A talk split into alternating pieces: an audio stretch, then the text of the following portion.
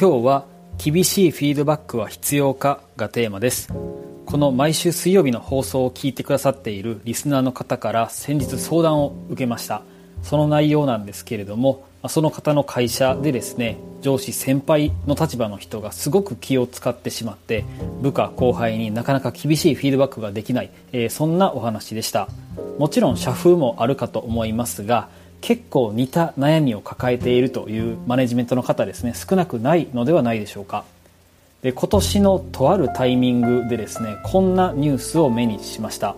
リクルートワークス研究所さんがされていた大企業に勤める新入社員を対象とした大手企業における若手育成状況調査報告書というのがあってですねその内容なんですが約25%の新入社員が一度も上司先輩から叱責されたことがないと、回答した。そんなお話なんですね。でその他にも職場を緩いと感じると回答した新入社員のうちこのまま所属する会社の仕事をしていても成長できないと感じる。そんな風に答えた人が62%もいたと、えー、緩い職場がキャリアの不安につながっている。そんな調査結果でした。でこの記事を読んだ時にですね、まあ、いろんなことを私も考えたんですけれども一つはですねある意味でその新入社員若手の方は本当にこう健全な危機感を持っているなというふうに感じました。で私自身もですね過去の上司先輩から厳しいフィードバックをもらってきたからこそ成長できたなと今もしっかりと仕事を進めることができているなというふうに感じています。で今日のテーマに素直に答えるとやっぱり上司先輩からの時には厳しいフィードバックこれは必要だと私は思います。でまたですね反対にこのニュースを上司の立場で頭を巡らせてみたんですけれども今の時代の流れを言い訳にして必要なフィードバックまでやめてしまってはいけないなとそんなことを考えました。で最初のリスナーの方の相談に戻るとなかなかこう厳しいことを部下後輩に言うっていうのは難しい気持ち本当によく分かります。でもやっぱり時には必要です。でそこで気になるのがじゃあどういう心構えで何を気をつけて部下後輩に厳しいフィードバックをすればいいのかということだと思います。ということで今日は厳しいフィードバックをするときに気をつけたいことについて私が大切だなと思う3つのポイントをご紹介します。で中身に入る前に断っておきますが厳しいフィードバックも必要だと言ってですね理不尽であったり相手が不快に感じる指導やフィードバックっていうのは絶対に NG だと思います。その点をご理解いただいた上で聞いてもらえればと思います。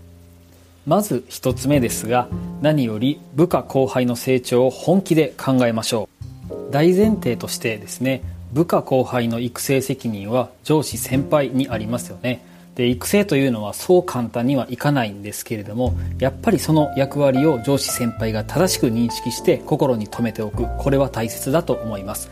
と偉そうに言いつつですね私もメンバーに何か言おうとした時にああこんなこと言ったら嫌な顔されるかもなとか余計に時間がかかってしまうなみたいなことを心の中で思ってしまう瞬間もちろんあります。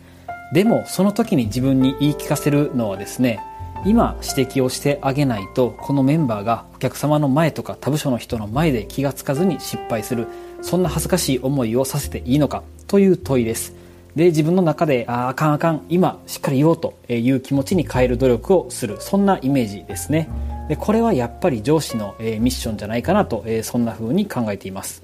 続いて2つ目ですがコミュニケーションの取り方に正しく気をつけましょう。で厳しいフィードバックがしづらい理由の一つに厳しく言ったらハラスメントになるんじゃないかという不安があるかと思います。でもちろんその不安は上司先輩にとっては非常に大切です。でハラスメントというのは絶対にあってはならないですし今の世の中の変化こうハラスメントに厳しい目線が言っていること自体は私も大賛成です。でだからこそ厳しく言ったらハラスメントになるから何も言わないでおこう。と思考停止するのではなくて何が NG なのかを正しく知るその努力が必要です。で知識を得たりですね時には周囲の人に自分のコミュニケーションが問題ないかを聞いてみたり、えー、そういったアクションを上司先輩自らがするというのが欠かせないと思います。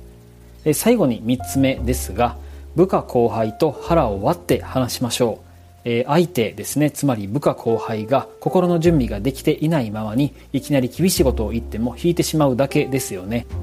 だからこそ自分はこんなことを大切にしているよとか、えー、こんな場面は細かいこともフィードバックするけれどもそれでいいかと、えー、ぜひ受け止めてほしいというのを上司先輩から腹を割って話す。これが大切だと思います。で腹を割っていい関係が築けていければ必要なフィードバックが正しく行われる職場づくりチームづくりこれをやっていけるはずです。ということで今日も3つのポイントをお伝えしました。1つ目部下後輩の成長を本気で考える。2つ目コミュニケーションの取り方に正しく気をつける。そして3つ目部下後輩と腹を割って話す。こんなことを気をつけながら時には厳しいフィードバックをしていく。というお話でした。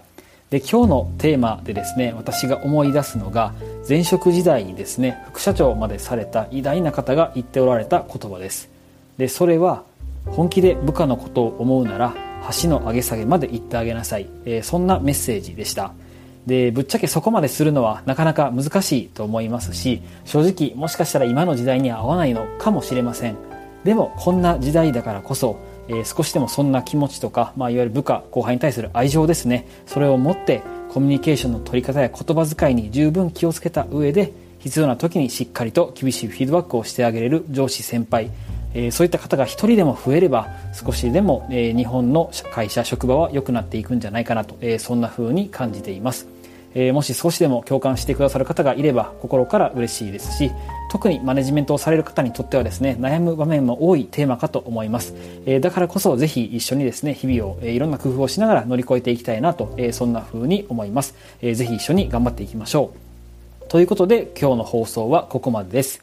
でこの水曜日の仕事に役立つ ABC なんですけれども昨年12月からスタートして今回で50回目を迎えました。いつも聞いてくださる皆様本当にありがとうございます、えー、引き続き役に立つ情報をお届けしていきますのでどうぞお付き合いください。よろしくお願いいたします。